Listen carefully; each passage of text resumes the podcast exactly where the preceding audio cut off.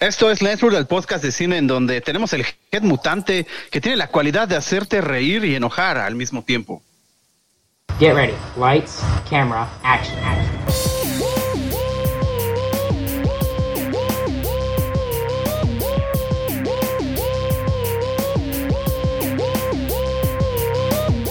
Esto es Lens Blur. Tú solo me haces enojar, Raúl. Nunca, nunca me haces reír. Aparte, no, no es cualidad, Raúl, es poder. Tenemos el gen mutante. Totalmente. ¿no? Raúl está en mute, pero está queriendo hablar. Perdón, es que me hace a mí que muchas veces nos están escuchando, se ríen y al próximo segundo ya se enojan. Sí, pues es que. dije algo de Sí, porque dices cada cosa que. alguien dijo algo de Rebels. Definitivamente este tú sí, esa es tu mutación. No, de usted, ay, si ustedes no hacen eh, enojar a nadie, ¿eh? No, hombre. No, no. Todos los aman. Yo creo que sí. Solo Mario que no muestra sus verdaderas este, intenciones y pensamientos, pero ya lo conocerán, ya lo develarán. Un día, un día sí va a explotar. Sí, un día sí va a decir. Lo, lo tenemos que lograr, o sea, es un propósito para nosotros. De hecho, por eso ha durado tanto Lens Blur. No crean que es porque ha crecido, ¿no? Es nada más porque queremos ver en qué momento logremos que explote más. de hecho, el, el día que Mario explote, eh, explota el multiverso de Lens Blur. Exacto. El que. Hola, hola, Rey. Oigan, y hablando de multiversos, Y de explotar Hubo- cosas. pues hubo una un notición la semana pasada, ¿no? Yo no me lo esperaba, por lo menos salió este video eh, de Ryan, Ryan Reynolds dándonos como un update de, de cómo va el desarrollo de Deadpool 3. Y pues para sorpresa de muchos, yo creo, eh, pues se anunció oficialmente que Hugh Jackman vuelve como Wolverine para esta, para esta nueva película. Sí. ¿Qué, qué les pareció? Maravilloso. Sí, maravilloso. pon aplausos, Alex, pon aplausos. Que a mí esto me podría confirmar que las películas de Deadpool se van a llevar a cabo como en otro universo, ¿no? Exacto, es lo que yo he Se estado van a pensando. meter al MCU, pero siento que van a formar parte como de otro universo tipo la Tierra que visitó Doctor Strange o cosas así. Exacto. Lo que, lo que yo he estado pensando es que a lo mejor va a estar como muy aparte, ¿no? Como que no lo van a integrar tanto como a otros personajes. No, yo siento que, ajá, o sea, se va a unir al MCU, pero por lo pronto va a ser una tierra aparte, como, como Sí. estos multiversos que visitó Strange. Sí, yo considero que Pero en un evento final, en un evento. Sí, para Secret War. Infinity Wars tienes que estar. Sí, Secret Digo, Wars. Infinity Wars, Secret Wars tiene que estar. Deadpool. Para Secret Wars van a venir el mordo de esa tierra, el este, no sé, los que quedaron vivos que no mató Wanda, va a venir Deadpool, va a venir Logan, va a venir, van a venir todos. yo, yo, de yo sigo, yo sigo pensando que es cierto lo que dijeron en el anuncio, que regresa Wolverine para esta película, no necesariamente como para integrarse al MCU. No, Eh, lo bueno, o dijeron, sea, no es que después le vayan a hacer otra Peggy. película o vaya a salir en otras, pero puede hacer un cameo en el evento final. Eh, un cameo puede ser, puede ser. Yo, No, yo, ya está. Hasta le agradecieron a Kevin, Feige. O sea, por más que no quieras. sí, le agradecieron porque va a estar en esta película. Eso es lo que ya está, Raúl. Está confirmado que va a estar en Deadpool 3. Lo que pasa es que Obvio, ¿no? ¿Cómo crees? Para ponerlos un poquito en contexto. Para ponerlos un poquito en, en contexto. Eh, sale este anuncio. Entonces ya está confirmado, ¿no? Que, que regresa eh, eh, Hugh Jackman como Wolverine. Y, y Raúl no, con- no conforme. Dos segundos después ya está, ya está especulando, ya está sacando teorías de insiders, que no sé qué, que ahora sí, esto confirma absolutamente que, que este Wolverine es el que va a estar en el MCU y que va a tener otras 16 tampoco películas. Ellos también hablan, se especula. Se a ser especula. parte de varios cameos en varias películas. Especulas tú. aquí. Si, si, si, si quieren hacer bien el. Si quieren, si, post y todo. Si quieren hacer bien el. eh, bueno, seguir haciendo bien el MCU, tienen que empezar a los X-Men desde cero y tiene que haber un nuevo Wolverine y un nuevo Obvio, profesor ¿no? Xavier y demás. los que ya conocemos. Raúl ya tiene 60 años, por Dios. Se supone que no envejece. Puede. O sea, yo, yo sé que- Estuvo bien chingón el. No mames, especulas tú. Pero sabe, Ya- ya pero que sabe sí, que no, ya quisiera. Yo aquí estoy contigo totalmente, Alex. O sea, yo siento que sí, o sea, en su momento nos dieron buenas entregas de las películas de X-Men, este, este elenco, bueno, ya ahora medio viejo, ¿no? Ya actores que ya están como rondando incluso hasta cincuenta y tantos años, ¿no? Este, Hugh Jackman, uno de ellos. Pues claro, fue hace 22 años, X-Men. Entonces, este, meter a esa generación a este, al MCU ahorita, no sé qué tan bueno sea, porque estamos hablando de un universo cinematográfico que es muy, o sea, que se reinventa cada rato, ¿no? O sea, es, es- No, es eso fue el otro, Mario. El otro una- sí. No, pero, o sea, es- englobando todo lo que es el MCU, pues tendrían que seguir la misma línea, o sea, más allá de las fases, ¿no? A ver, a- No, pero ¿por qué ustedes se van así? ¿No ven el hype que tuvo? Imagínense ahora que se empiezan a anunciar más. o sea, sí, más. pero, pero pensemos en, en cuanto al storytelling del, del MCU, ya, ya hablando este como eh, más en la historia y no tanto en la popularidad que pueda tener este actor con, con este personaje. Eh, las películas de X-Men, hay unas muy buenas, unas bastante malas, y en general, o sea, como ya en conjunto, pues es un... eh, o sea, no tiene ni pies ni cabeza. O sea, una película sucede en un momento, la siguiente eh, ya no es parte como del mismo timeline, la siguiente ya tampoco es parte como del mismo timeline, no tienen coherencia una con la otra. Y entonces, ¿cómo, va- cómo vas a traer esto al MCU? Mejor tienes ahorita la oportunidad de reiniciar eh, todo lo de X-Men y hacerlo bien, ¿no? Ponerle una, una estructura bien hecha que, que tenga coherencia. No, es que- No, pero es que a ver, también, también si hay que tomar en cuenta el contexto externo, ¿no? Olvida, o sea, no, no dentro del universo, sino en nuestra realidad, que es que... del mundo real. En, el- en este universo. Ah. No, bueno, me refiero a los temas corporativos, legales, derechos Ah, y ya. demás. Yo dije, Este, o sea, sabemos que a la hora de adquirir Disney Fox, y esto es- está confirmado, fue, fue, fue confirmado en un comunicado, lo, o sea, Fox ya tenía firmados a todos los actores que interpretan a los X-Men hasta 2025, si no me equivoco. Entonces, eh, Disney al adquirir Fox adquirió los contratos y no los puede romper. Entonces está obligado a, usar esos personajes con esos actores por lo menos hasta 2025. Entonces, tomando este contexto, yo también soy de la idea de que los van a usar como, como pequeños cameos, ¿no? O sea, ya usaron al profesor Javier, ya usaron al Quicksilver, ya usaron a... ¿Cómo se llama? Este... Ay, hubo otro que se me fue, que se me está yendo. Ah, bueno, a, Peter Black Widow. Parker y a, a los Peter El oso- Parkers.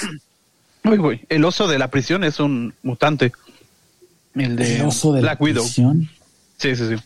Yo, El que le rompe el brazo este. yo no había visto eso de que los tengan como por contrato hasta el 2025, pero si es así, pues lo mejor que podrían hacer sería esperarse a 2025 y entonces rebotearlo en ese Es momento. lo que yo iba a decir, o sea, tomando en cuenta este contexto, los van a usar porque obviamente venden y es nostalgia, en este, aprovechando este tema de los multiversos, Pues sí. eh, de aquí a 2025 como pequeños cameos, como variantes de otros universos, y quizá a partir de 2025 empezaremos a ver ya un proyecto con los mutantes de este universo, ¿no? Que ya empezamos a ver pequeños guiños con Kamala Khan y demás.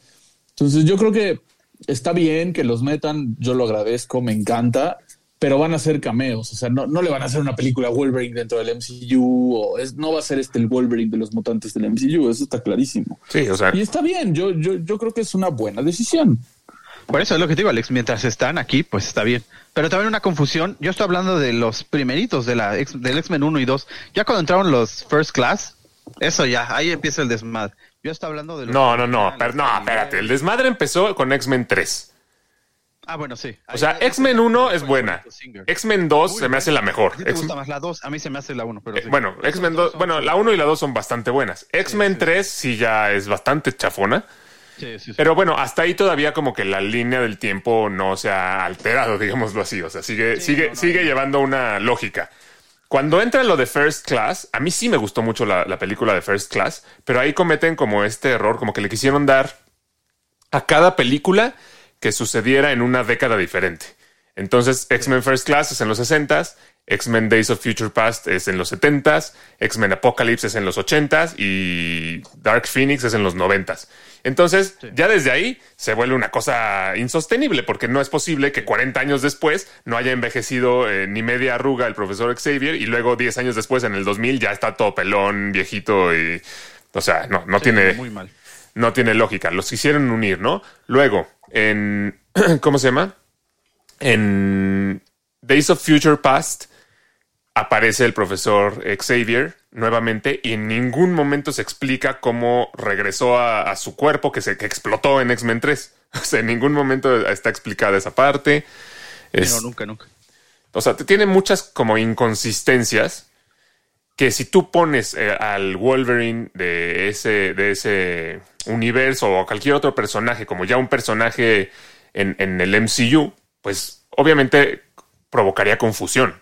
Yo me acuerdo que alguna vez Miguel este, nos decía eh, con algún otro ejemplo que es que, bueno, si ese es el actor que mejor lo interpreta, pues ¿por qué no lo van a usar? Pero, eh, pues yo creo que sí. ¿Sigues con eso? ¿Aún no crees? No, o sea, Que ya te callaron la boca a Marvel como 30 veces. no, o sea, sí, sí. WandaVision. A ver, ¿qué? ¿Qué con WandaVision?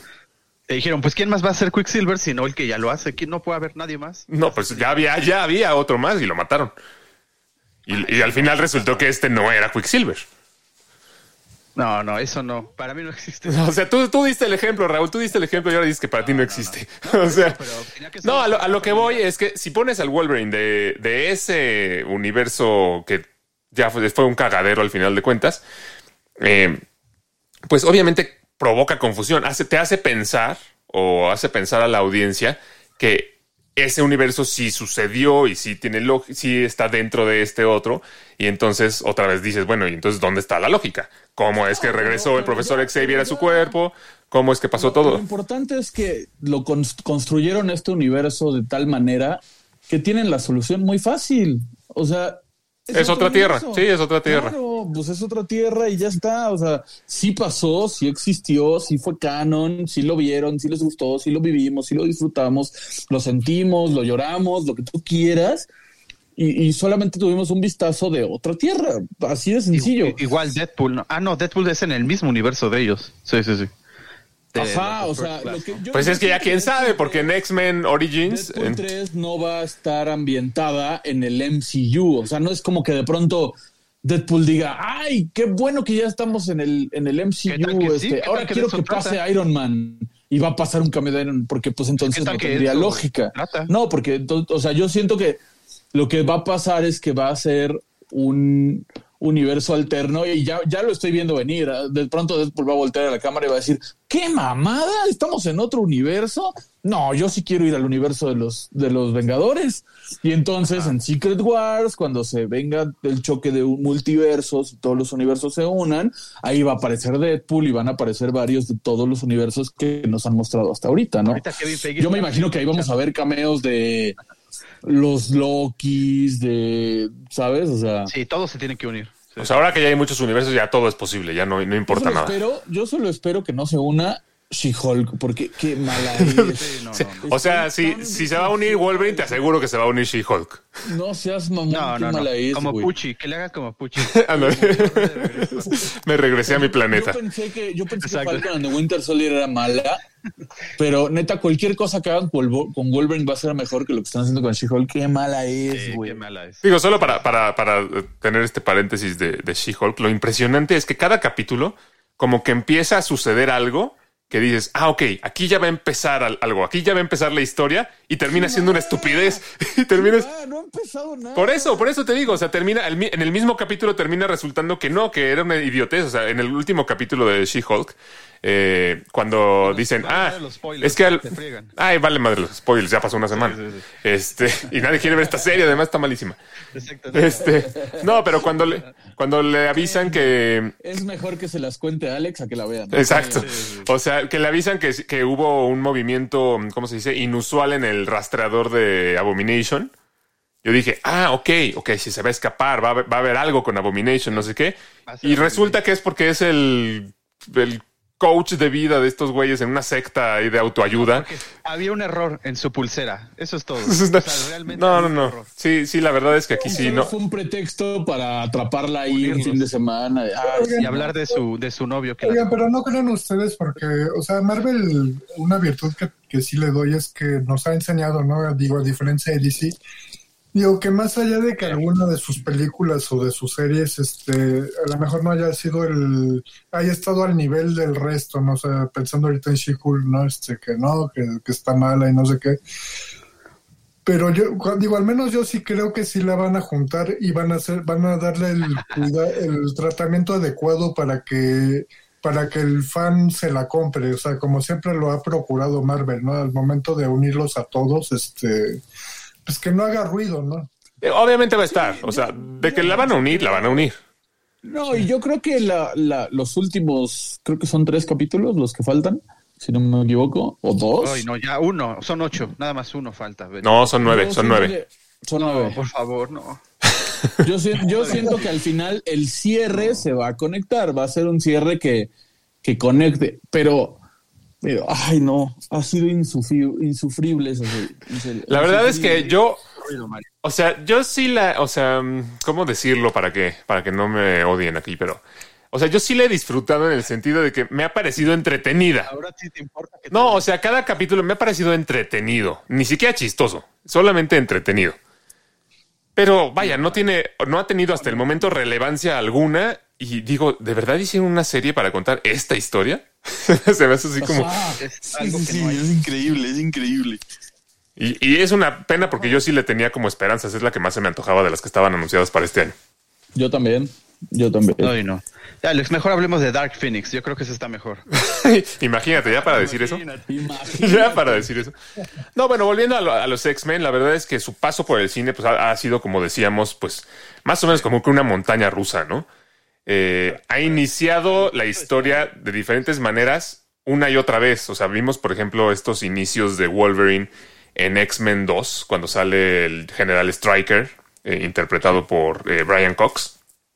Pero luego cuando llega X-Men Origins, lo vemos de diferente manera y el general Stryker es otro y las cosas que sucedieron son diferentes. Y sale ahí de un Deadpool que es Ryan Reynolds, pero que no es el mismo Deadpool. Uy, no. Este, no, no, no. Eh, Es un shitpool eso. Shedpool. Y, y por lo menos en las nuevas películas de Deadpool sí como que lo hace referencia a, a ello, ¿no? Sí, sí, sí, lo mata, por fin. Eh, Pero luego- Yo quiero transportarlos. Espera, Alex, yo quiero transportarlos tantito. Antes de eso, entiendo del despapalle, pero eh, transportémonos tantito al 2000. Bueno, a inicios del 2002, 2001. Eh, cuando uno no sabía qué esperar de las películas de superhéroes y mucho más de X-Men. X-Men salió en agosto 2000, 2000, agosto 2000. Fue de las 2000, primeras. sí. O sea, después de las de Batman y Superman fue de las primeritas. Exacto, inmediatamente. Uno decía, bueno, ¿qué esperar de esto, no? Y me acuerdo que cuando empiezan a pasar los trailers, la primera reacción fue, no, los trajes no se parecen, ¿por qué son negros?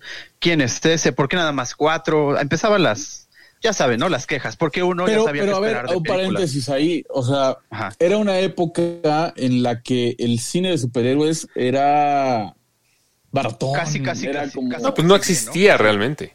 Sí, no había, ¿no? No, no, me refiero a que era. O sea, no era serio, ¿sabes? Tú Sí, le no, no, decías, no, no. hubo varios actores a los que les ofrecieron papeles de superhéroes y decían, uy, no, mi carrera se va a estancar, qué asco. Yo no Sí, quiero lo ese veían. papel. Los rechazaban. Y entonces, como sabían que eran películas arriesgadas y películas que quizá no iban a tener mucha recaudación y que eran más de nicho, se podían tomar libertades. O sea, por ejemplo, eso que dices de los trajes negros, Sí. O sea, Zack Snyder, que es muy fan de los cómics, en su momento sí planteó el hacer los trajes originales, Brian Singer, ¿no? pero digo, perdón, Brian Singer, Sí, dije, Eran muy-. Ah, bueno, pues sí lo hizo. eran muy este, eran muy incómodos y, y no, no tenían la tecnología como para hacerlos prácticos, porque no querían Sí. usar efectos en los trajes.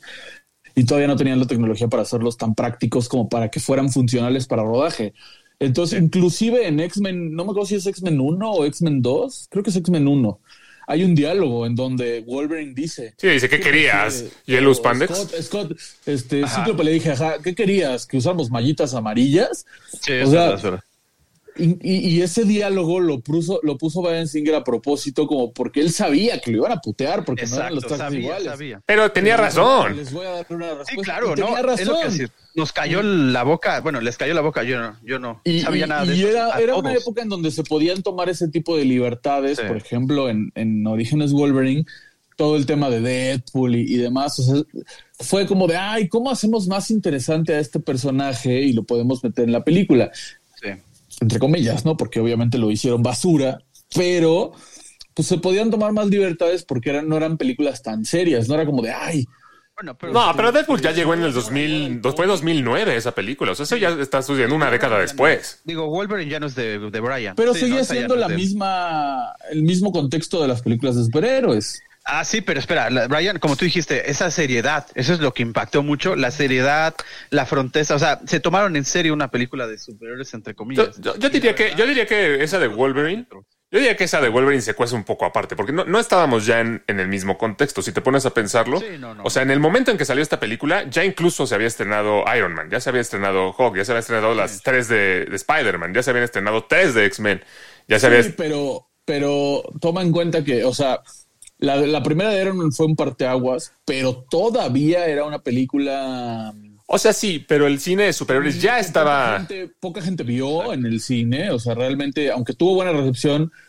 no fue ni el 10% de la que fue a ver Avengers Infinity War a ver Iron Man 1. No, obviamente no, pero el. Tanta difusión y tanto... No, pero, pero ¿cuánta gente sí ya había ido a ver Spider-Man 1, 2 y 3? ¿Cuánta gente ya había ido a ver The Dark Knight, Batman Begins? Pues también en Spider-Man 1, 2 y 3 se tomaron libertades, al Duende Verde lo hicieron diferente, eh, ¿sabes? O sea, se tomaron muchas libertades O sea, de, pa- de los personajes. A lo que voy es que ya no estaba tan en pañales el cine de no superhéroes. pañales, y, y sí, para mí es el precursor del MCU. Fue, una década que avanzó bastante, ¿no? En la exploración de, de los personajes, o sea, sentar las bases, ¿no? Y ya esta de- última década que pasó, pues ya fue como el boom total, ¿no? Pero, pero sí, el caso de X-Men sí, sí es interesante en ese sentido, ¿no? De los trajes. Y, o sea, fue de, también siento que de las primeras películas que logró conjuntar un elenco tan sólido. O sea, para interpretar a cada, cada uno de los, de los X-Men, este, que, que fue un hitazo, ¿no? O sea, sí me Sí, acuerdo de, de hitazazo. esos años 2000. Claro, es así, 2001, hitazazazo. Por Este, sí, digo, mucho de hablar. Sí, mucho de lo que es el MCU ahora para mí, esa gran precursón fue X-Men. Sí, no, X-Men definitivamente es de Sin las duda, primeras. sin duda. Lo que es. Y- por sí ejemplo, Patrick Stewart lo ha dicho. Sí. Cuando a Patrick Stewart lo contactaron para, para ofrecerle el papel del profesor Xavier, él dijo, ¿qué? ¿Qué es eso? Nunca lo he visto, en mi vida lo he visto. Y entonces No, dijo, what is that? Le mandaron un cómic donde él, donde el profesor Javier sale en la portada del cómic y dijo, ah, Soy yo. ¿por qué salgo yo en la portada de un? Literal, él ha dicho que en, en muchas entrevistas que, que esa, ha sido, esa fue su reacción, que abrió el paquete, sacó el sobre, venía el guion y venía el cómic, y que cuando sacó el cómic dijo, what the fuck, ¿por qué estoy en una portada de un cómic? dijo, oh, bloody hell. Y entonces en este momento le habló a Brian Singer y dijo, sí, jalo, ¿sabes? Porque, porque eso fue lo que lo atrapó, que, que, se parecía un chingo, pero realmente no sabía nada de cómics. Bueno, también, eh, el- o sea, mucha gente conoce eh, X-Men por las películas, pero el tema de su éxito inicial de la película, yo creo que sí tiene algo que ver con, eh, con algo generacional, porque a diferencia de las películas de a lo mejor de Superman o de Batman o de Spider-Man, incluso que son personajes que ya eran hiperfamosos mucho antes de las películas, X-Men salió en un momento en el que nuestra generación había crecido con la caricatura de X-Men. O sea, la caricatura de X-Men de, de los noventas, que creo que es... adolescentes en Sí, ese momento. sí, o sea, pero... Yo creo que gran parte de por qué se hizo esa película fue el éxito de Sí, sí, sí. O sea, la caricatura estaba muy reciente. Entonces, sí fue como para la generación que, que creció con esa caricatura.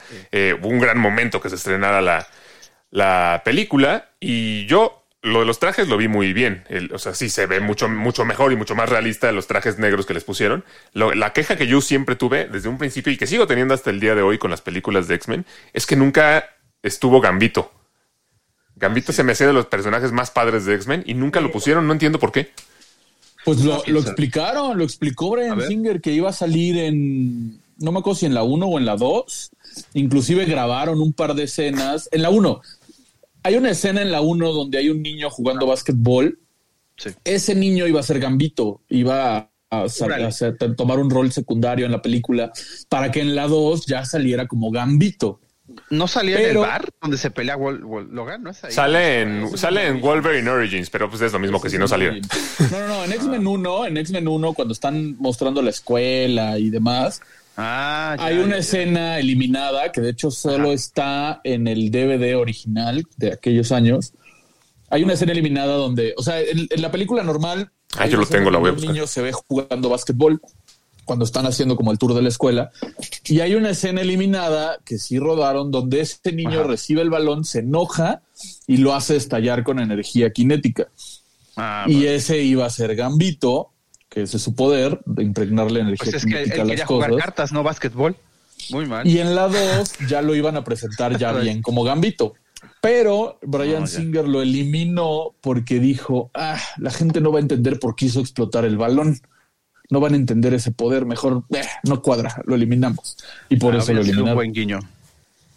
Hubiera, hubiera sido mejor, mejor guiño que saliera jugando póker o algo, no sé. Exacto. ¿Sabes cuál ha sido mi mayor duda siempre? ¿Por qué Jubilee en la caricatura y en los cómics es una persona americana, normal, y en las películas se empeñan en hacerla asiática? Siempre. Pero solo sale en una de las películas, ¿no? No, también sa- sale en la trilogía original. ¿Cuándo sale en la trilogía en original? Orígenes Wolverine y sale serio? en Days of En la Future Past, original. no. En Days of Future Past sale un segundito, ¿no? Que le dicen Jubilee, no sé, que cuando están atrapados como en este tipo calabozo. Sí. Pero yo- fuera de eso yo no lo recuerdo en ningún momento. En, en la original no la sale, es la que es la que los lleva en un coche verde al centro comercial, que le interpreta una una, no, una oriental. En- Sale en X-Men uh, Apocalypse. Sale en Orígenes Wolverine como una niña, que también es oriental. Y sale en X-Men 2, si no me equivoco, en un salón de clases, que están tomando clase y se ve ahí Jubilee con sus gogles y con su plumita y está así como lanzando chispitas. Y también es oriental. Ah, bueno, pues quisieron. ah, ah, Porque en eso sí fueron consistentes en la línea del tiempo. En todo lo demás no. Pero en que Jubilee fue oriental, sí. Pero- pero sí siento, eh, siento que va más allá de X-Men, o sea, sí, sien- sí siento que es una especie de fijación eh, en las películas de superhéroes en general, digo, no en todas tampoco, pero sí suelen eh, insertar a ese tipo de personaje asiático, ¿no? O sea, no, no, no entiendo así muy bien por qué, pero sí es como una especie de fijación, no sé, como... No sé si tenga que ver a lo mejor con una, especie de guiño, ¿no? Este, cultural. Tan famosos, ¿no? Tal vez un, en Japón un o algo así. guiño cultural a lo que podría ser este, Como artes marciales de- o cosas así. de- de- de- exacto, de artes marciales. Sí, quién sabe. Sí, sí. Bueno, sí, obviamente este tema como de, ay, pues vamos a darle diversidad a, le- a- a los personajes, ¿no? También, pero, pero no sé, o sea, como que yo no ubico a Júbilo como, o a Jubilee como un personaje asiático porque lo recuerdo de Sí, la no. caricatura y no sé, en las películas siempre lo han puesto asiático por alguna razón. Se me hizo un dato curioso. Sí, bueno, te- eh, eh, eh, está X-Men y X-Men 2, que creo que todos Sí. coincidimos en que son, ya, empecemos con el declive, Alex. son buenas. ¿Y qué pasó con X-Men 3? O sea, ¿cuál, qué- cuál fue la razón por la que esa película, pues, tan No, pues tan feo? mismito que The Dark Knight. Lo obligaron, él no sabía qué hacer. No, ¿quién no sabía qué hacer? Esta ya no es de Brian Singer. Esta ya no es de Brian Singer. Ya sé, pero me refiero a él, según yo, no era lo que él quería poner exactamente. Él tenía otra historia planeada y no se la aceptaron. Él quería eh, que fuera, creo que ahí desde ahí ya va a ser X-Men Apocalypse. Creo que lleva, quería otro cómic, uno donde se juntan con los del futuro o algo así, y no sé por qué no se lo aceptaron. Entonces acabaron haciendo esa cosa sacada de la manga de la cura, del niño de la cura, El niño de la co- donde se iba a acabar y Fénix ahí. Ah, no. Ya me acordé, sí, quería hacer la saga de Fénix, pero obviamente no le iba a hacer en una. Quería creo que dos o hasta trilogía completa. O sea, a ver, de- de- termina X-Men 2 con una clara referencia al Fénix. al Fénix. ¿No? De que, o sea, mu- supuestamente muere ahogada Jean Grey, pero se ve la, la silueta del Fénix al final en, en el agua. Sí. Entonces sabíamos que pues esa era la forma en la que iba a regresar Jean Grey, ¿no? Pero para, para mí la culpa la tiene el director que se llama Brett Ratner. Eh. Porque X-Men 3, o sea, de- desde un principio la película dura como hora y media, ni siquiera se siente como una película completa. Eh, Ah, mira. todo, todo sucede como muy rápido, ¿no? El Fénix mata así muy rápido a Cíclope, mata muy rápido al profesor, al profesor Xavier.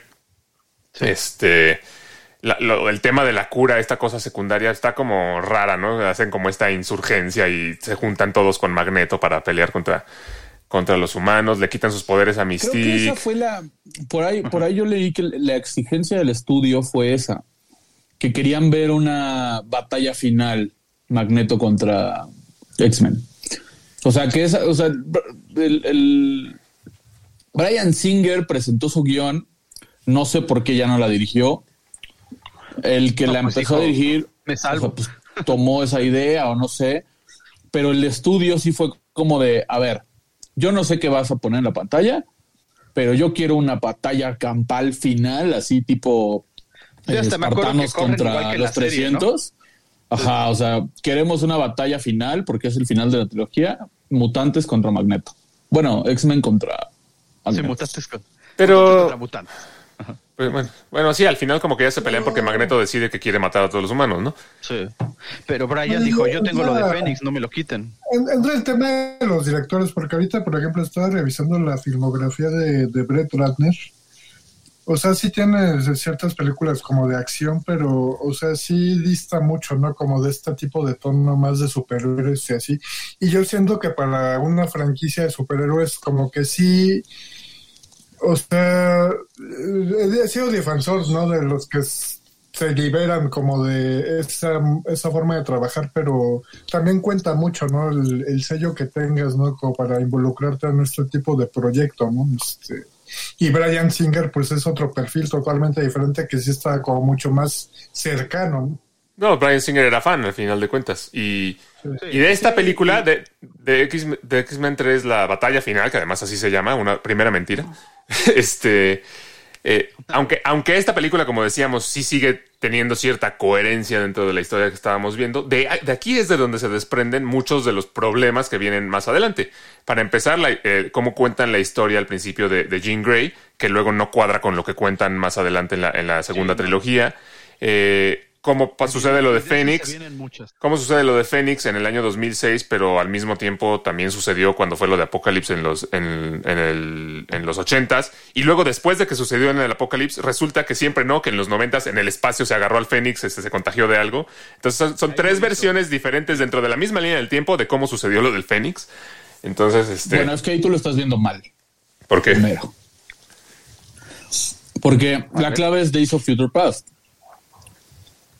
O sea, la, la trilogía original acaba en que muere el profesor Javier, muere Jean Grey, muere Cíclope, bla, bla, bla, ¿no? Ujú. Viene X-Men. First Class, que hasta donde yo recuerdo, la verdad esto no, no lo puedo asegurar, pero yo recuerdo que en su momento lo leí, estaba pensada para hacer solo una película. O sea, solamente iban a hacer First Class y ya. Inclusive Sí, me sí, acuerdo que James McAvoy y Michael Fassbender fue como de, ah, pues una película, bájalo. Pero debido al- a la buena recepción, porque la verdad a mí Days of Future Past, digo, First Class no se me hace mala. A mí se me hace muy buena. A mí se me hace muy buena, la verdad. Solo la historia de Magneto tampoco. Pero está Ya. buena. O sea, la verdad es que a mí no se me hace mala. Por- Y bueno, a lo que voy es, ah, tiene buena recepción, se plantean hacer más películas. Y entonces, a mí Days of Future Past se me hace, se me hace un peliculón. A mí se me hace muy Sí, bueno. por eso te digo, individualmente son muy buenas. El problema es que no cuadran una con la otra. No, pero bueno, es que a ver, espérame. O sea, Days of Future Past, ¿en qué no cuadra? Porque Porque ya el profesor X estaba muerto. Antes de que se regrese Logan al pasado para cambiar lo que sucedió, el profesor X ya estaba muerto. Había transferido su conciencia a Moira McTaggart, eh, pero su cuerpo había explotado. Y aquí aparece otra vez de la nada. Ah, pues Hola, puede ser ¿te un clon. ok, no, eso no cuadra. Pero no, a lo que voy es, vemos en Days of Future Past vemos el pasado y vemos el futuro de, o sea, el pasado de la trilogía y el futuro de la trilogía. Cuando acaba Days of Future Past, Logan cambia toda la línea del tiempo. Logan Correcto. reinicia todo. Y cuando regresa al, al presente, se ve que está ahí el profesor, está Jean Grey, está Scott, está Storm, bla, bla, bla, bla, bla. Eso significa que lo que vimos en la primera trilogía ya no pasó. Sí, pero Entonces ya no, ya, ya cuadra. no, Porque- por- te voy a decir por qué. O sea, sí, sí entiendo tu punto. O sea, se cambió el pasado, entonces no sucedió lo del Fénix y no mató a Cíclope y no mató al profesor X y demás. pues Estoy. Ya no sucedió lo del Fénix. Sí, no, o sea, no pasó eso. volver a pasar No, después. no, no, no, no pasó eso, estoy de acuerdo. Pero en, la película lo plantean como que el Fénix no es algo que Jean Grey adquirió, sino que es algo con lo que nació, que es un poder que siempre tuvo oculto y que el profesor X, su, lo que había estado haciendo con ella todo el tiempo, era como mantenerlo a raya dentro de su cerebro y para que no, para que no saliera. Entonces, independientemente de que hubiera cambiado la historia y, lo que, y los eventos que pasaron en esa película, en teoría, en- o sea, en, el, en, el- en toda la línea del tiempo, de todas formas, Jean Grey hubiera nacido con eso. Con ese poder Con interior. poder. Bueno, no, porque realmente así no es. O sea, Jean Grey nació con un gran poder telépata, que es lo que el doctor, el profesor Javier detectó y contuvo. Pero la fuerza Fénix no nació en ella. La fuerza Fénix es una fuerza cósmica que le eligió. Pero a eso no lo dicen, eso no lo hablan en la película. Así no lo es como lo La plantean. película no lo deja claro. La película dice, la película, la dice, no y eso sí es textual, la película dice que Jean Grey tiene un gran poder dentro de ella que el profesor Javier contuvo. Pues por eso. No, no ¿No te dice que necesariamente tiene que ser la fuerza. Bueno, por eso, pero, por eso, en la película en ningún momento le dicen el Fénix. o sea, De hecho, ella Pues es la más puede ser su ¿no? gran poder los- o sea, por eso. O sea, en los cómics la, la historia es que Jean Grey tiene un gran poder telépata, incluso equiparable al del profesor Javier. no, cuando más el profesor todavía, Javier era, era joven. Sí, sí, más. Ajá. En los, Sí. No, pero estoy hablando de los cómics. Y Ah. por esa razón, la fuerza cósmica de la fuerza Fénix La elige la como elige a ella como portadora. Sí, pero no es así como lo plantean en X-Men 3. Mm, pero pues, tampoco te lo plantean como de que nació con la fuerza. Fénix. Pero no, en ningún momento hay ninguna, no hay ningún indicio de que esta fuerza cósmica haya llegado a ella. Solo hay el indicio de que al, al ahogarse en el agua se desató esta fuerza, esta fuerza suya de, de- desde Yo lo dentro. podría interpretar como que al ahogarse en el agua, la fuerza Fénix la rescató. Sí, pues todos lo podemos interpretar así como para que parezca que sí funciona, pero realmente no funciona. Pues para mí puede funcionar.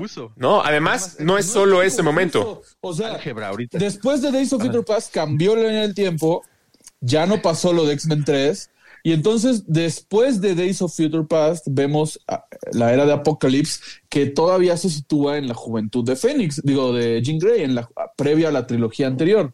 Entonces, ahí podemos interpretar que la Fuerza Fénix eligió a Jean Grey mucho antes. Bueno, de es que justo ahí viene otro problema. no. Supón, supón tú que, ok, la Fuerza Fénix llegó a ella después y no, no, no pasó porque cambiaron el, el pasado, o a lo mejor ya la tenía dentro, pero nunca salió, por así decirlo, porque cambiaron el pasado. Ok, pon tú que así funcionaría.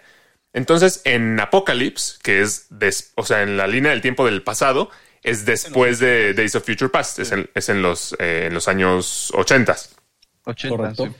Eh, en esta película, al final, la que derrota a Apocalypse es Jean Grey convirtiéndose en el Fénix. Sale claramente la silueta del Fénix con un, como con un gran poder y así es como derrotan a... A Apocalypse le dice, wow. Exactamente, a Apocalypse. Ok, entonces ahí se podría interpretar, ok, pues puede ser que sí tenía la fuerza Fénix, pero como no se desató en el 2006, como se cambió toda la línea del tiempo, se desató en este momento. Va. Pero correcto. 10 años después, cuando sucede eh, Dark Phoenix, A veces nadie se lo espera, sí. resulta que ya pasó eso, están en el espacio y ahí es donde le entra la fuerza Fénix. Entonces lo que pasó antes de que le salió la silueta esta no tenía nada que ver, no, o sea, no, no tenía nada que ver con el Fénix. Sí. En eso tienes toda la razón. O sea, Ahí sí Ya, puedo Dark- discutir. Dark Phoenix ya es el She-Hulk de, de los X. Yo- yo recordando la, la de Days of the Future Past, digo, me pasó algo similar como actualmente con, con el MCU. O sea, vi la película por sí sola y sí recuerdo que le- la disfruté mucho. O sea, el desarrollo de, de todos, ¿no? Prácticamente. Este, esta versión del profesor este, Xavier, este, pues, joven, entre otras cosas. Eh, la interpretación de Michael Fassbender, o sea, me, me, me gustó mucho, ¿no? Esta escena cuando... A mí me encanta Magneto con Michael Fassbender. Michael Fassbender es un muy buen magneto. Entonces, Sí, por sí sola, yo esta película podría decir que incluso fue mi, tal vez hasta mi favorita. Es de, es de las mejores. Yo, yo estoy de acuerdo ahí. O sea, Decían. por eso decía, de manera individual, a mí se me hace muy buena, porque además en Days of Future Past regresa Brian Singer como director. eh, y regresa algunos elementos de sus dos películas, como por ejemplo la música que a mí me gustaba mucho, era esa, esa música de la intro y la forma en la que es la intro que vas así como, como por los canales neuronales y los genes y de repente llega el letrero de, de X-Men. Y además explora cosas que no habíamos visto que, que son muy interesantes de, de la caricatura, porque yo recuerdo, y de los cómics seguramente, porque la caricatura supongo que es más cercana a los cómics, que son los sentinelas, ¿no? Que eran de estos grandes, este, eh, de los villanos más frecuentes de los, de los X-Men, y aquí, y aquí los vemos. A, mí esa parte me, me encantó, este, ver a Raven de joven también. O sea, la película co- como, o sea, individualmente se me hace muy buena y tiene una escena que me encanta y que también es lo que, lo que más rescato de X-Men 3. Eh, dos escenas muy épicas con Magneto. En X-Men 3, cuando levanta el Golden Gate y lo, y lo mueve para llegar a la, Sí. a la isla de Alcatraz. Y en X-Men Days of Future Past, cuando levanta todo un estadio y lo pone alrededor de la, creo que es de la Casa Blanca, no me acuerdo. Este, esa, esa escena me encantó. Sí, sí, sí. O sea, pues yo, yo también estoy de acuerdo. Para mí Days of Future Past es la mejor. Es mi favorita. No, man. Ya llegamos a eso. y- Ah, no, no. De los X-Men, sí. De los Ah, X-Men bueno, de la. First Class, sí. De la First Class. No, del de todas las de X-Men, para mí la de... Es que, ¿cuál es tu gran queja con, con la trilogía de... Fiel, es la que tiene mejor cast, la que todos se parecen. No, pues O no, sea, no. porque, por ejemplo, Days of Future Past, lo que tiene también es que todos los mutantes que salen se parecen a su contraparte de los cómics. A diferencia de, por ejemplo, la, la primera trilogía que se tomaba muchas libertades, ¿no? O sea, en Days of Future Past ya salen los trajes, Mystique se parece más. Bueno, Mystique se parecía a todas, pero Mystique me gusta. Hasta los de Avatar se parecen a Mystic. Este, eh, inclusive, lo único que no me gusta de Days of Future Past, que eso siento que fue una tontería agregarlo, es lo único que no me gustó, fue que al final, este, Striker se quede con el cuerpo de Logan y, y te dan a entender como de que ahí captura a Logan, ¿sabes? Que, que no tiene además Que lo lógica. sacan- que lo sacan del agua y no tiene lógica porque la historia Sí. de Logan no es así. Logan va con Striker porque matan a su mujer, pero bueno. No, pero te voy a decir por qué no tiene lógica, nada más como paréntesis aquí. O sea, esa escena final que tú dices en la que Striker tiene el cuerpo de Logan, ok, pon tú que aquí se tomaron la libertad y así decidieron que fuera la historia de cómo Striker este, eh, captura a Logan o lo que tú quieras. Al final, voltea a Striker y se le prenden los ojos amarillos como si fuera Mystique en el cuerpo de Striker, o sea, eh, impreso- eh, Ah, cierto. haciendo como si fuera Striker. Entonces, eso sí no tiene ninguna lógica. Y, de- y con eso no pasa absolutamente nada después. Ni me acordaba de eso. No, no, no. Eso es es, correcto. Eso es lo Ese- que sí ese fue está. el único detalle que no me gustó, pero inclusive las, las, las, vi- la- la- las escenas en el futuro, perdón, con los sentinelas, este, los sentinelas Prime o los sentinelas Omega, no sé cómo se llaman. Sí, ya son que los también, evolucionados. que también Sí, salen en los cómics y en la caricatura en algún momento. Sí. Eh, la- las contrapartes de Cable. Los T-1000s. Yuri, De, de Bishop, de Iceman, todas Muy espectaculares. O sea, la Sí, verdad sí, es que yo no le veo. El único pero que yo le veo de Days of Future Past es eso de Logan. Y fuera de eso, para mí es una película redonda. Y además, No, el gran cambio que Logan viaja al futuro, no Katie. no, bueno, pero Sí. porque obvia- porque Logan siempre ha tenido un papel más protagónico. O sea, Claro. O sea, le dieron más. en el cine, el Wolverine ha sido el X-Men principal. Sí, claro. Pues sí, qué mal. Chinga. Este. Ay, puta madre, ya no, bueno. Este. La- y además fue una oportunidad muy bien aprovechada, porque eh, tenían la trilogía inicial, luego la rebotearon con actores más jóvenes y utilizando una historia que es un, un cómic popular de los X-Men, eh, este, lograron Las conjuntar las dos, usar este elemento de nostalgia que a lo mejor todavía no era, no era ese momento en el cine en el que todo era pura nostalgia. O sea, to- aprovecharon muy bien esa oportunidad. Sí, sí. Sí, sí, sí. Brian Singer. Brian a la aprove- cabeza. es que el, el primer acierto fue que regresaron a Brian Singer. Sí, porque él dijo que él quería contar esa historia. El malo, el, Ahora sí que, imagínate si lo hubiera hecho cualquier otro director, yo creo que no hubiera sabido conectar las historias igual, porque Brian Singer hizo esas historias. Entonces. Pero el mismo Brian Singer las descompuso después.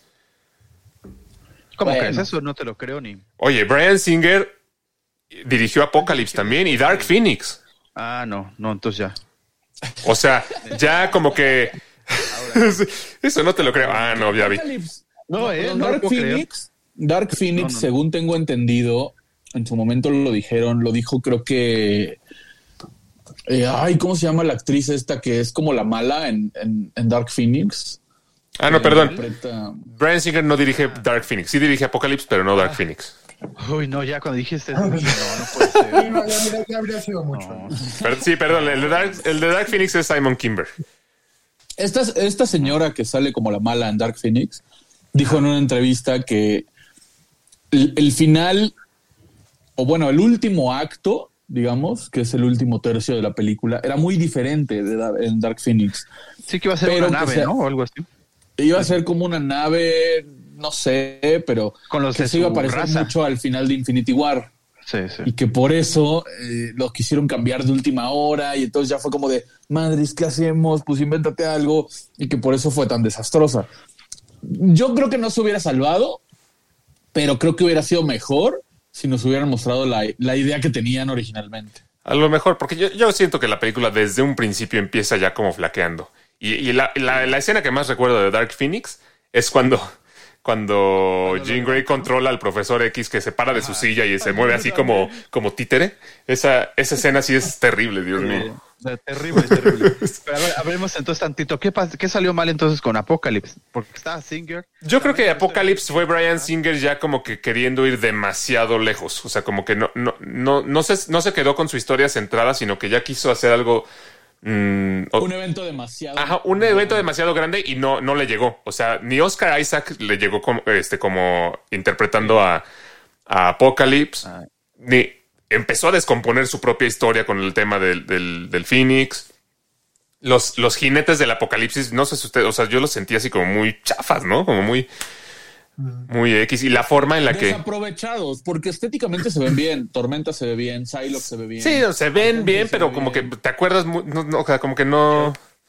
pero siento que estuvieron desaprovechados. Pero empezando por Apocalipsis, o sea, yo me acuerdo que cuando lo vi la primera vez en el tráiler dije, ah, se ve mamón. Pero ya cuando viste, ya pasado los años y demás, que viste a Thanos, que viste a Hela, que viste a Surtur, que viste a infinidad de A personajes. She-Hulk. No, eso no es un villano. Estoy hablando de los villanos de Marvel. que Me, recu- me refería visualmente. a veces se ven desaprovechados. Ah. Estéticamente los A villanos de Marvel se ven muy padres, ¿no? Increíble. Sí, sí. Entonces, cuando ya viste todos esos villanos y ves a Apocalipsis, híjole, envejeció muy mal. Parece un sordo, ¿no? Le decías tú así, Alex. Parecía, pa- es, un- es como una combinación entre Sordon y Ivan Ooze, los dos de las películas de los Power Rangers. Sordon y Ivan. O sea, Apocalipsis es el mutante ADN. Sí, sí. Se puede hacer el- mamadísimo, se puede hacer gigante, se puede, puede hacer. alfa. Es, es- es el mutante al, eh, omega. aparte de que es un, es un mutante nivel omega, incluso, ¿no? Si no me Sí, equivoco. sí, sí. Entonces, eh, no sé, o sea, como que siento que el traje no les quedó bien, está muy robotizado. Sí, está no como todo mover. tieso así. Soy Apocalipsis. Ay, vi en la tele que toda la humanidad es chafa. Voy a destruirla. Ah. Sí, sí, sí, sí, o sea, Además en la tele, sí, sí, sí. Apocalipsis Sí, en cuanto a físico es muy parecido a Thanos, por ejemplo. Es mamadísimo y es grande Sí. y es y en la película la verdad es que sí les quedó medio medio chafón. Sí, no. No la vean. Apocalypse sí flaquea bastante y Dark Phoenix ni se diga. Pero, pero First Class, muy buena y Days of Future Past, muy buena. Me gusta mucho, algo que no resalté de First Class, me gusta mucho la escena en la que se queda, en que se queda paralítico Xavier. Es, eh, o sea, tratando de. ¿Cómo se llama? Magneto tratando de desviar las balas y que le da a él. Y eh, esa escena a mí me gustó No mucho. es así. Está chafísima. O sea, en esta No, adaptación. escena es muy buena. En esta adaptación de un cómic, no tiene que ser igual al cómic, como lo hemos discutido muchas Si vas veces. a cambiar el cómic, hazlo igual o mejor. ¿Cómo se, cómo se, cómo se queda paralítico en el cómic, A Raúl? ver, ahí, ahí sí, ahí sí, Raúl, perdóname, pero yo creo que lo hizo igual de buena. Porque para mí la escena es muy buena, sobre todo por el madrazo emotivo de que son amigos, pero tienen ideas diferentes, pero se quieren, pero... ah, y, y cuando lo hace así como por accidente, que hasta lo hace en cámara lenta, yo, a mí en el cine sí, sí me impactó, sí fue como de... Ah, no seas mamón, qué poca madre. O sea, ¿sabes? sí, yo creo que lo hicieron bien. Para mí la escena funciona muy bien. ¿Cómo, cómo sucede en el cómic, Raúl? Con el tiempo. ¿Cómo que con el tiempo? Eh, Xavier sabía que con sus poderes se iba a ir deformando, o se iba, a- se iba a ir haciendo más débil su poder. Su Entonces, cuerpo. Su cuerpo. su cuerpo, perdón, ajá, su cuerpo, y él se va haciendo más poderoso. Entonces tiene dos para elegir.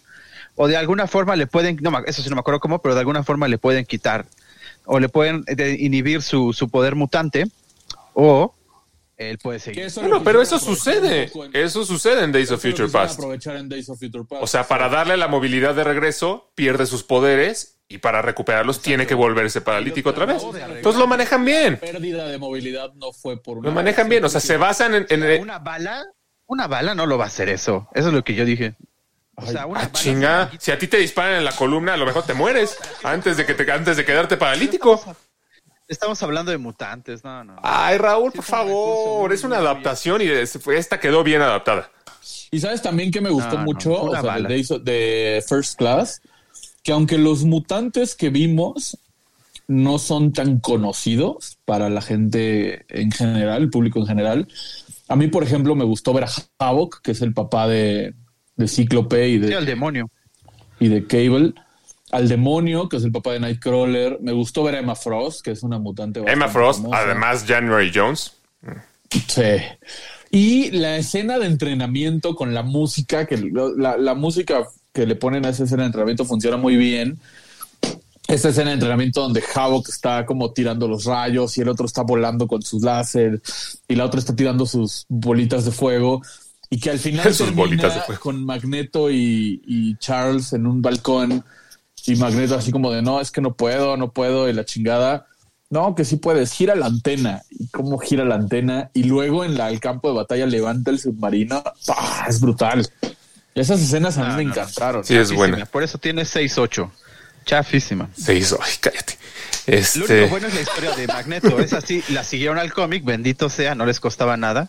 Y, y bueno, quitando al villano ese chafa, porque así tampoco pasa, pero toda la historia del campo es concentración. Bueno, no, no, no vamos a tener la misma discusión de siempre de que por qué no es igualito al cómic. O sea, es una Ah, lo película. que sí tengo La- que la decir, crítica me avala. lo que sí tengo que decir es que Bestia es la cosa más basura que he Sí, visto en el bestia es cine. horrible. Ah, a mí no O me El molesta. actor es malo. No, no es un mal El actor. CGI de bestia es malo. Este, o sea, Mira, todo lo que tiene alrededor, eh, la personalidad de bestia es mala. Eh, todo Sí, lo que tiene alrededor malísimo. bestia es malísimo. Es el peor personaje. De No, a mí no me lo parece, ¿eh? A mí no me lo es parece. el peor. De hecho, me gusta más esta versión de Beast que la de. La de este. Ay, ¿cómo se llama este actor? La de, bueno, la de X-Men 3. Ah, está mucho mejor. No, pero es más fiel la de. Sí, o sea, vaya, no, no es que me moleste, esa no me molesta, pero a mí sí me gusta esta, es como el trasfondo que le dan a, a Bestia. Creo que él también fue desaprovechado en, las, en la primera muy trilogía. llorón, muy mala personalidad. Pero estaba chavo. No, no, no. Ay, bueno. Por eso digo, la First Class ya. Fue el inicio del, del fin. Ya, ya por último, me gusta. quitando a Macaboy, ¿eh? Que es muy bueno. O sea, ya, ya nada más para cerrar en, en esta segunda trilogía, lo que me gustaría comentar es algo que me pareció también excelente de Days of Future Past. Fue más allá de la película, la campaña que le hicieron de promoción, le- que le hicieron un sitio como de estos sitios que no, no te dice que es de la película, pero que es, es un sitio de noticias, así como de notas recolectando teorías o conspirativas de por qué piensan que Magneto fue el que asesinó a John F. Kennedy. Que dicen Ah, que... eso yo ni me enteré. Sí, fue toda como toda una campaña viral, este, hablando de cómo eh, lo, lo- lo encontraron y que él fue el que desvió la bala que, que le, con la que lo mataron. Y por eso en la película está en la cárcel, realmente, porque es sospechoso de la muerte de John F. Kennedy.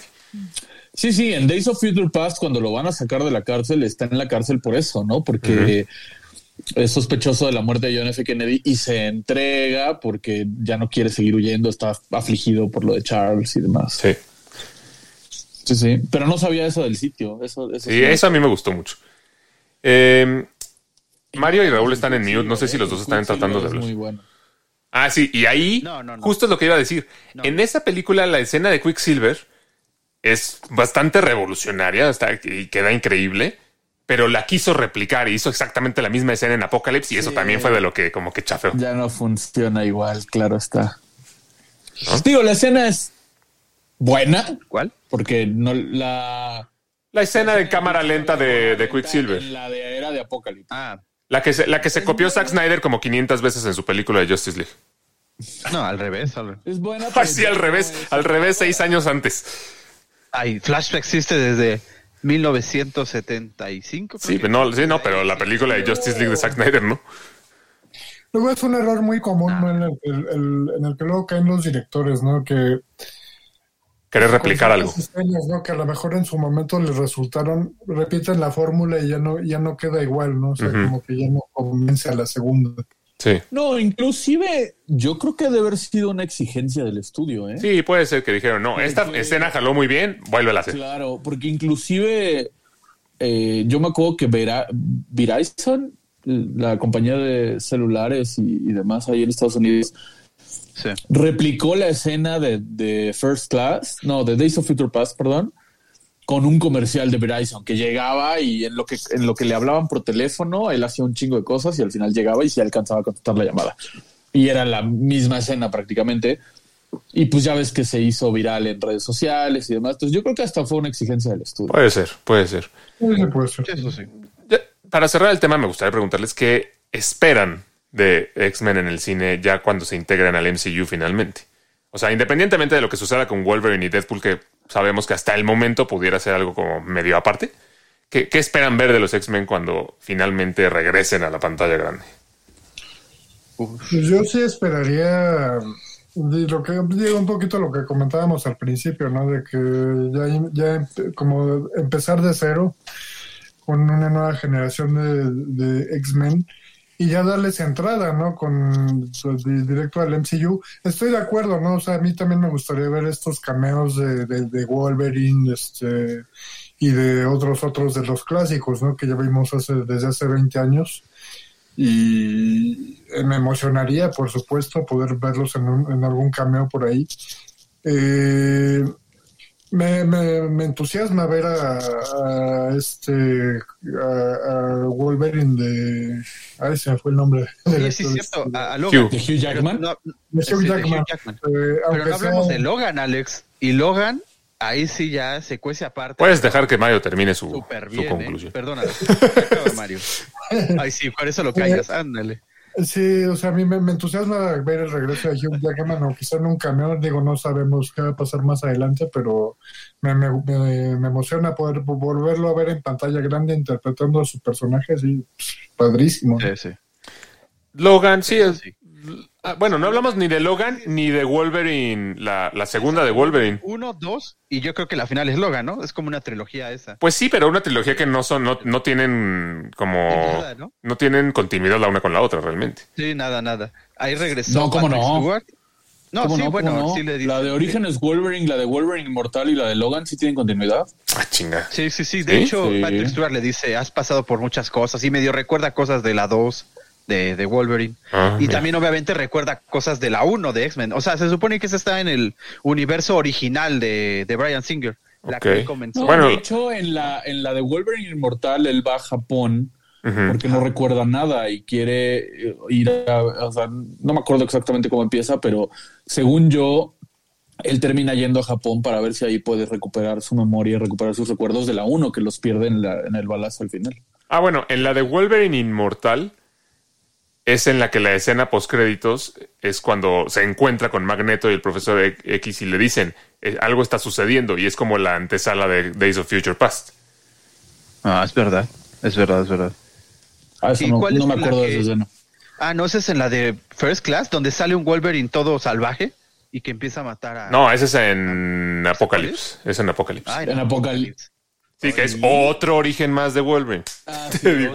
O sea, uno más. Que sale, sale Wolverine en su versión de Arma X, cuando Ajá. todavía no era Wolverine, ¿no? Sí, eh, y Logan, pues tiene muchas críticas muy buenas. Ahí ya creo que yo no voy a decir nada porque ahí mi gusto personal a mí no me gustó, pero yo sé que al, al fandom en general sí le gusta, entonces creo que ahí más bien Eso yo estoy cambiaron el cómic. condicionado. Muy bien, ahí sí fue. Sí, de, vamos a cambiar el cómic, pero lo vamos a hacer bien. Al Ahí sí fandom en general le gustó porque ese cómic de Old Man Logan es muy bueno. Sí cambiaron algunas cosas, tristemente, pero yo creo que uno de los mayores aciertos de esa película fue meter a, a Daphne King como X23. O sea, esa, esa morra se lleva la película y todo lo que cambiaron lo compensa, ¿sabes? A mí Sí, me gustó sí. muchísimo. Sí, a mí también. Y gran final, ¿no? Por eso Mm. fue la primera, no sé si queja o por lo menos punto de vista decir, ¿no? Oye, ¿cómo que va a regresar si murió? Y por eso ellos salieron en, en otro video a explicar esto. O sea, literalmente dice Ryan Reynolds, esto no va a cambiar el final. Aquí hay una parte. de Exacto, y es, el- es el primer indicio de esto es aparte, ¿no? Exacto. Y Wolverine, No, además, Aparte, Logan es muchos años después, es en el 2100, 2090 y algo. sí, algo así, ¿no? Cuando- Sí, sí, sí. Y eh, además Hugh Jackman, pues ya es como, como Cher o como... eh, ¿Cómo se llama? ¿Cómo se, ay, se me, fue- se me fue el nombre de este... de Scorpions, que ya se han despedido 500 veces y, y regresan y regresan y regresan. Ay, los Scorpions, qué buenos son. Sí, pero han venido a su gira de despedida como 10 veces. Sí, yo tengo una playera de la del 2010. Se puede- Oye, las despedidas pueden durar Y lo que vinieron quieran. como tres veces más. Sí, no. La despedida no tiene que ser inmediata. Yo, yo esperaría para, el, para cuando los X-Men lleguen al MCU, yo sí esperaría empezar desde cero. Ya vimos ahí a Patrick Stewart en un cameo, pero lo hicieron bien, pero un cameo en otro, en otro universo, como decía Miguel. Vamos a ver a Hugh Jackman en Deadpool, pero confío en que sea algo como muy mm, aparte. Yo sí quiero ver a nuevos actores interpretando a estos personajes y quiero ver sobre todo al equipo completo que yo recuerdo de, de mi infancia. Yo quiero ver que peleen juntos Wolverine, Cyclops, eh, Gambito, Bestia, eh, Rogue, eh, Tormenta. caricatura, ¿no? Ajá, o sea, el equipo completo porque eso... Yo ta- las dejo votando ahí en la cancha el balón de que le han hecho muchos guiños a la serie de los noventas. Y ya confirmaron, eso lo sabemos todos, que van a retomar la serie de los noventas con el mismo estilo de animación en donde se quedó y van a sacar una nueva temporada. Entonces, yo siento que le están dando mucha importancia a la serie de los noventas. No creo que sea de a gratis o solo por nostalgia.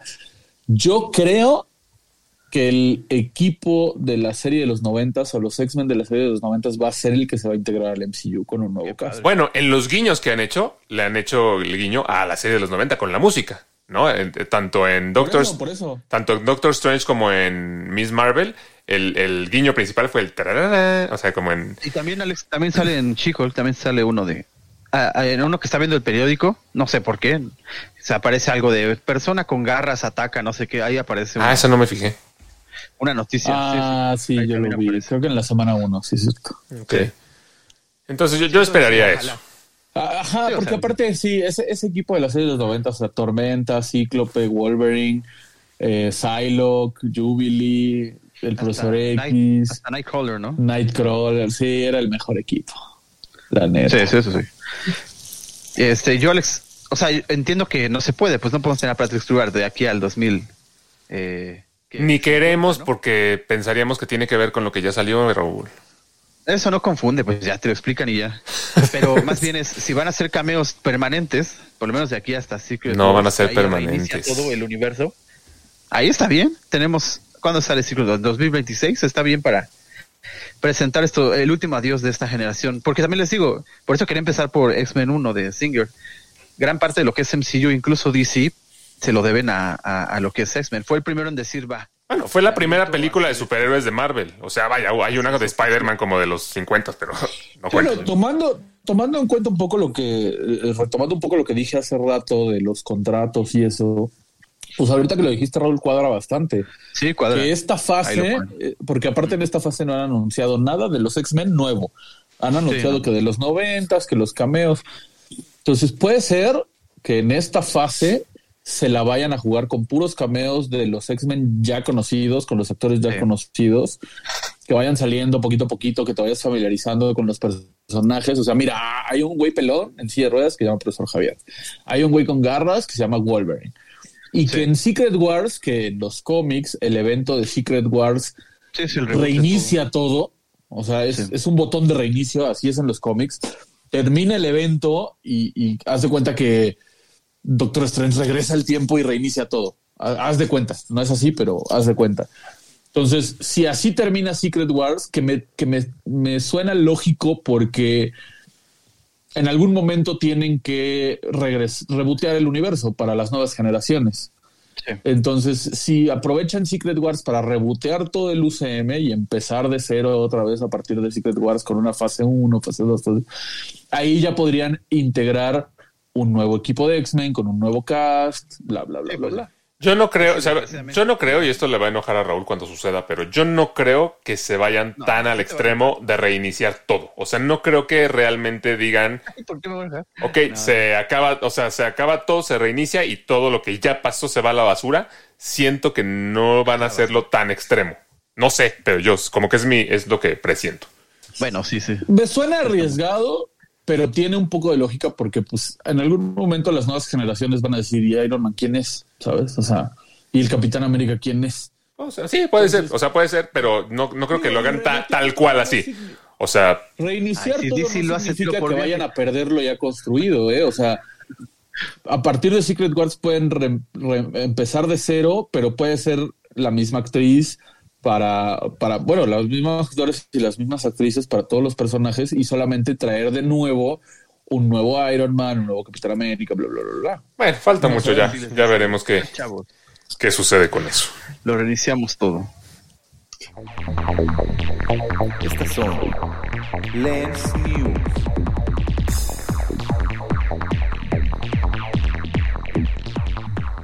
Ah, bueno. Ahora yo voy a ser el Miguel de, el Miguel de este episodio. Eh, El Miguel ya tiene un.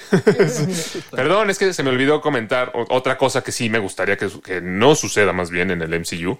Y es que eh, tratemos, bueno, traten, por favor, estudios de Hollywood, dejar un poco eh, de lado el tema de todos nos ofendemos por todo. Nadie se va a ofender o nadie se va, nadie se va a ofender realmente si a X-Men le ponen X-Men. No le van a poner los mutantes o X-Women. o- Se llama X-Men, el equipo se llama X-Men. Por favor, que se llame X-Men. ¿No? Mira, o sea, pero ellos se escuden, eh, eh, perdón, ellos se escudan diciendo que, y de hecho el mismo Stanley lo dijo, que ese era el nombre oficial que querían poner eh, cuando inició su, su historia. Desde los es que ya lo veo venir, lo Y veo. su- ajá, y su, Lo- el que lo editó, el cómic le dijo, no, mejor no se va a entender, mejor ponle el X-Men. Sí, lo, no, lo, ve- lo veo venir, pero yo esperaría, ojalá, que le dejen X-Men como así se ha llamado siempre. Pero bueno, Sí, sí, sí. a ver Eso qué pasa. Eh, algunas noticias eh, de la semana pasada, me- esta me dio mucha risa, que, que ap- aparentemente alrededor del mundo hubo gente que se confundió, que fue a ver el restreno de Avatar pensando que ya era la película, la secuela, La dos. y se quejaron. Se quejaron porque ellos no pudieron leer bien el título de la, el título de la película. Que no manchen. No, pues publicidad engañosa, Alex. No, ¿cuál publicidad engañosa, por Dios? Pues tú, tú lees, lees lo que vas a ver, por Dios. Es como si yo voy ahorita a ver. Es como si yo voy ahorita creyendo que voy a ver Star Wars y me meto a ver la película de La Princesita y luego digo, "Pues, ¿por qué no fue Star Wars? Y me, y me quejo con el cine. Pues si no leí el póster, pues que. somos cinéfilos, no, pero hay quienes llegan, o sea, no ven ni un ni un carajo, ni revistas, ni de Eh, cine, no, no llegan al cine a ver qué hay. A ver. Y cuando volteas, ves Avatar. A ver, no, a ver. Es que es la, la nueva. Sí, no, no, no, no, no, no. Pues si dice Avatar, es Avatar. O sea, no, no manchen. No, pero no hay gente que no sabe, o sea, por eso. Pues no, por eso, pero hay gente, pero no, pero pues lees lo que vas a ver. Sí, sí, pero hay mucha gente que no lo hace. O sea, sí, sí. No lo hace. Por- ay, sí, por eso, pero tú qué, qué culpa tienes como cine este, de la gente que no, que no pone atención, pues es, pues es culpa del, de quien fue, no, no es culpa de. No, pero bueno, más allá de eso, a mí se me hace interesante que, que se haya optado por el reestreno. O sea, porque es una película, digo, yo me acuerdo que la vi cuando salió en el cine, la, de- la, la primera, ¿no? La de 2009, este... O sea, visualmente este es, pues está muy bien hecha, ¿no? O sea, te- te- tecnológicamente todo lo que quieran. Eh, en cuanto a historia, la verdad es que a mí no me enganchó, o sea, de lo que me acuerdo que vi la primera vez que la vi, bueno, la primera y única vez que la vi la, la película, este, pero se me hace una, un acierto, ¿no? Que, que hayan optado por el reestreno para, o sea, de alguna manera refrescarle la memoria a la gente, ¿no? Que a lo mejor en su momento no captó ciertas cosas de la primera vez que la vio la película y ya para como un preámbulo, ¿no? De ahora el estreno que tengamos en diciembre, pues llegue uno como más, No, pues para eso está el streaming, Mario. más conectado. No, a ver, no, es que esta película eh, hay que verla en el Sí, cine. ya sé, ya sé. Ahí solo quiero llevar la Cualquier cosa. película es mejor verla en el cine. Sí, claro. que en streaming. No, es un tema de, de orgullo. Es un tema de orgullo de decir, Avatar, quiero, quiero que siga siendo Avatar la película más taquillera de la historia. Entonces voy a aprovechar ahí para vender más boletos. Sí, Exacto, Mario. sí, Pero- porque pero Mar- también creo que lo que dice ganando. Mario es cierto, ¿eh? O sea, no dudo que hayan dicho, vamos a reestrenarla y aprovechamos para volver a hacer la más taquillera de la historia, pero Ajá. por otro lado también está bien, como dice Mario, porque pasaron 13 años. Sí, claro, te tienes que acordar de qué se trata. Entonces, te tienes que acordar de qué se trata. Como dice Raúl, la puedes volver a ver en streaming, pero me parece eh, un buen regalo a los, a los espectadores. Bueno, no regalo porque tienes que pagar para ir a verla, pero un- Mi regalo es que me des dinero. Ese es el regalo. ¿Quieres volver a verla en el cine? Te la pongo en Bueno, el cine. no la puedes volver a ver en streaming porque la quitaron de Disney Plus para estrenarla otra vez en el Ah, cine. es verdad, la Bueno, pero eso solo fue una semana. Sí, sí. O sea, al final, Pero a lo que me refiero, pues, o sea, está bien, está bien volver a verla en el cine. incluso yo te diría, Mario, dale la oportunidad porque dices, no, no te enganchó mucho la historia. Yo la acabo de volver a ir a ver, ahora que se reestrenó, la fui a ver en IMAX. Y la verdad es que, aunque yo siempre he dicho que la, la historia es un es bastante como lugar común, es una historia que hemos visto como en diferentes versiones muchas veces. No, la, la- o sea, la verdad es que está muy bien hecha la película y sí te atrapa mucho la historia. Y sobre todo visualmente es impresionante ver cómo una película de hace 13 años se ve 10 o 15 veces mejor que muchas de hoy. No, y la remasterizaron. Sí, no, La pero se ve impresionante. O sea, no te están dando la misma película. Que No, está bien, está bien, pero, pero vaya, al final. Remasterizaron digitalmente y lo, o sea, se ve en Ultra HD Full 4K y yo vi una comparación en, en redes sociales de cómo se veía en cines la original de 2009 y la remasterización y a la Según yo, eso es por el tipo de proyección, ¿eh? Según yo, no es que no es un- no es este tanto la remasterización, sino que hoy la proyección es láser y los colores se ven mucho ser, más. pero- pero- No, vaya, se ve mejor, pero, de- pero igual, o sea, la película está tan bien grabada que se ve muy bien, o sea, porque la vas a ver en La comparación 3D. Era como jugar Assassin's Creed en Xbox 360 y en PlayStation 5, güey. No mames. No, no, no, no te sabría decir de eso, pero Es lástima que la Profeco le va a caer con toda a James Cameron. Ya no vas a poder. Ah, sí, sí, no. seguramente. No, y eh, ah, bueno, no, no había comentado nada de ese error. Se me hace un error de lo más tonto. Se me hace un error. Pero a cualquiera le puede pasar. Lo que sí se, se me hace mal es pedir el dinero de vuelta. ¿Quién te lo va a devolver? O sea, ya la compraste, es una buena película, tampoco te La están dando. Cinépolis, Ay, ¿no? te vamos a poner regresa. Avatar y terminan poniéndote, no sé, este, los monos azules contra Simba. O sea, no, güey, te están dando Avatar. Entonces, Contra Simba. pues ya chingate. Sí, no mames, no, es, no, no llegaste el día después de que era tu función y, y todavía pides que te devuelvan el dinero, que no mames. Pues claro. No, sí, sí, luego, luego. Defiende. Oigan, se reportó la semana pasada que, que Bruce Willis se había convertido en el primer actor en vender los derechos de su imagen para, para un estudio de deepfake, para que pudieran utilizar su rostro incluso ahora que ya no puede eh, actuar. Eh, esta información ya fue desmentida. Realmente lo que salió a decir este estudio es que sí hicieron un deepfake de Bruce Willis para un comercial, pero que realmente no, na- nadie puede adquirir los derechos de tu rostro. Entonces que el que vuelvan, el que vuelvan a hacerlo, el que vuelvan a hacerlo, pues es, es enteramente depende de si Bruce Willis quiere o no. No, no tienen ya los derechos de la cara de Bruce Willis para poderla explotar como quieran. Eso fue falso. Bueno, pero ahorita, Alex, Disney, cuando algo se propone Disney, lo consigue.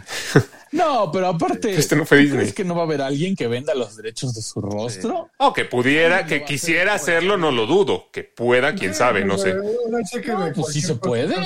Sí se puede. Cualquier cosita le puede rascar uno el interés, ¿no? Este, económico. No, y aparte, o sea, a ver, eso de que no se puede, hombre, tú te sientas a negociar con un estudio, me vas a pagar tanto por cada vez que mi rostro salga en tus producciones. Ah, va. Exacto.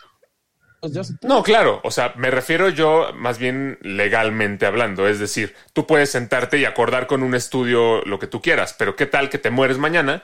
El estudio quiere seguir usando tu rostro y entonces la familia del actor sale y dice, no, no, no, es su cara, no tienes los Sí, Por derechos. eso existen los contratos. No, por eso, por eso digo, legalmente no sé qué tanto se pueda hacer en ese aspecto en particular. Ah, todo se puede en esta vida. No, por eso les digo, hace poquito, cuando estábamos en otro formato, eh, me acuerdo que dijimos una noticia de que el actor, no me acuerdo su nombre, pero el que salió en Rebelde sin causa, de los 60 su familia había acordado para que saliera en otra película. ¿eh? James Dean. Ah, James Dean, sí. James Dean iba, iba a salir una nueva película con el rostro, ya habían acordado supuestamente eso. No sé si sí la van a hacer la película o no, pero eso ya es cuestión de tiempo, Alex. Ya tenemos a Luke joven. Sí, no, no, y ya seguramente después el deepfake se va a convertir en un gran problema porque van a poner a gente diciendo cosas que no dijeron y así. Sí. Yo tengo una mala noticia. En 2026 se anuncia la nueva Alex. Se Ah. anuncia la nueva película de los X-Men con Hugh Jackman, Dick Fake, joven. Puede ser, no lo dudaría. Como lo vimos en el 2000. No lo dudaría, excepto que se va a llamar Los Mutantes y las Mutantes. Les Mutant. Les, ándale, les mutantes. Tienes toda, tienes toda la razón. Eh, se acaba de reportar el día de ayer que Universal, Universal le dio luz verde a una nueva película de American Pie. Yo me emocioné cuando lo vi, pero, Maravilloso. pero luego resulta que al parecer va a ser un reboot. Puede ser que no, no regresen ni siquiera los actores originales ni nada, entonces ya quién sabe qué tanto me emociona. Ah, qué chafa. Eh, no, sin, sin Jason Biggs y compañía, no, no Eh, tiene- además de que la última, la de Reunion, fue, fue un gran cierre, o sea, fue como un cierre muy nostálgico a las originales, entonces no sé qué tanto podrían volver a, a abrir esa, esa Hace, caja. hace poquito vi la verdadera última. Y bueno, no, no la vi. La, la empecé a ver, que es la de America Pie Presents. Ahora mandan ellas, algo así se llama. Que ahora las protagonistas Ah, son chicas. Híjole, qué mala película. Suena, No suena. acabo de ver, güey. O sea, neta, y, y no por ellas, o sea, sale la que, la que sale en. La que sale como hija de, de Dwayne Johnson en. que es como su papá jugando americano y que era una niñita. Ajá. Ahora ya adulta sale en esa película. Pero no, no, no, malísima. No, no, la- no, no vi ni media hora. Pues se escucha. Eh, la próxima película de Will Smith ya tiene fecha de estreno para diciembre de este año. Va a estrenarse en cines y en streaming en Apple TV Plus. Se va a llamar Emancipation y es una película que está apuntando para la temporada de premios. Entonces, como que. eh, o, o sea, se Esa es la está. nueva coda, ¿no? Pues a lo mejor. A lo mejor porque va a tratar de esclavitud y No, así. pues ya. Si sale del revés, ya lo hicieron. Ahí sí, ya, cállate, Raúl. Este- pero bu- bueno, o sea, llama la atención y se, se está hablando de ello por el tema de- del escándalo que hubo con, de- con Will Smith este año. A mí me da gusto, siento que no era necesario cancelarlo. Sí, ¿no? Este, bueno, de lo que yo me acuerdo, estaba vetado, ¿no? Para poder entrar a la. Él, él, pero, pero los estudios y una película como tal, no. Sí. Sí, nunca fue de. Y según le retiraron, si lo buscan, no está su premio. Sí le retiraron el premio ¿Ah, sí? a mejor actor. a- a- a- Bueno, lo- es que lo retiraron de la academia, pe- pero no le quitaron su estatuilla, ¿o sí? Sí, no, no, ahí sí ya no sé. Imagínate, llegó alguien al otro No, día. pues de ¿me la da, por pendejo la favor? regreso, güey. Sí, no. La Además, ese Oscar en particular seguro va a valer más que otros. Sí. Exacto. No, pero. Tiene en en la base una sí. manchita de sangre de, Ándale, de Chris Rock. de Chris Rock, ¿no? Entonces, en el registro no hubo actor de para papel principal ganador de ese año. Sí, eso sí se lo quitaron. Órale. Pero tal vez ya después se lo regresan, quién sabe. Ah, Bueno, eso es cierto, Raúl, o lo dijeron los insiders, porque ya no, No, nunca no, sé. eso sí es cierto. No, no, no son los insiders. Oye, y esta, esta noticia que le va a dar gusto a Alex, eh, que Bardo, Sí. la última película Ya de la Iñárritu, quiere ir a ver. seleccionada por México para este, contender por el Oscar a Mejor Película Extranjera. Ah, bueno, pero ¿sabes por qué está seleccionada, Mario? Porque es de Iñárritu. Pues dicen, ¿cuál tiene, ¿cuál tiene posibilidades? La de Iñárritu, pues pongan esa. Mira, oye, No, tal vez en o Venecia sea, no gustó tanto, pero aquí tal no. vez sí. O sea, Sí, a mí sí. me a mí me sigue dando mucha curiosidad verla, pero pues sí, o sea, quiera que no el nombre, o sea, ya cuando estás así de consolidado y tan sonado en la industria, pues sí. este, Pues claro, ¿a cuál van a elegir? Yo, digo, no, yo no digo que vaya a estar mala, ¿no? O sea, las críticas lo dicen, yo no, yo no la he visto. A mí personalmente no se me antoja mucho. Ya vi el tráiler y la verdad es que se ve como el tipo de película que a mí no me va a aburrir o no le voy a entender nada. Pero, eh, digo, pues ojalá que le vaya bien. O sea, mi, mi, mi, mi riña de la vez pasada no es... el gran con- filósofo mexicano. fue, fue con los comentarios que hizo Iñárritu, no con su, no con su capacidad de director. Nah, pero no te dijo a ti. No, no me dijo a mí, pero sí me, se me hizo bastante pedante el señor. Ya ven, programa que los hace reír y enojarse al mismo tiempo. Ya, pues des, despide. Eh, sí, bueno, pues síganse riendo y enojando eh, todas las semanas. Eh, síganos en, saludándose entre ustedes. descarguen nuestros podcasts en cualquiera de las Nada plataformas de para podcast. desmentir un poco a Raúl. Lo sabía. ¿yo? A la página oficial de los Oscars, de la ¿Sí está? academia. Ah, bueno, ya lo Actor in, in a leading role, winner Will Ah, bueno, King en Richard. su momento. Lo sabía, lo sabía. Los insiders volvieron a ser de las suyas. se las compartí en el grupo. Decía, la academia va Sí, pero ¿de qué, de qué sitio era, Raúl? ¿De De insiders.com? la academia, era un tuit oficial de la... de la- Seguro se llamaba la, la, fe- la Fake Academia y te equivocaste. Sí, seguro, seguro. No, no. The Fake Academy. Bueno, ahí yo se los Los. Edwards en lugar de los otros. Los tres.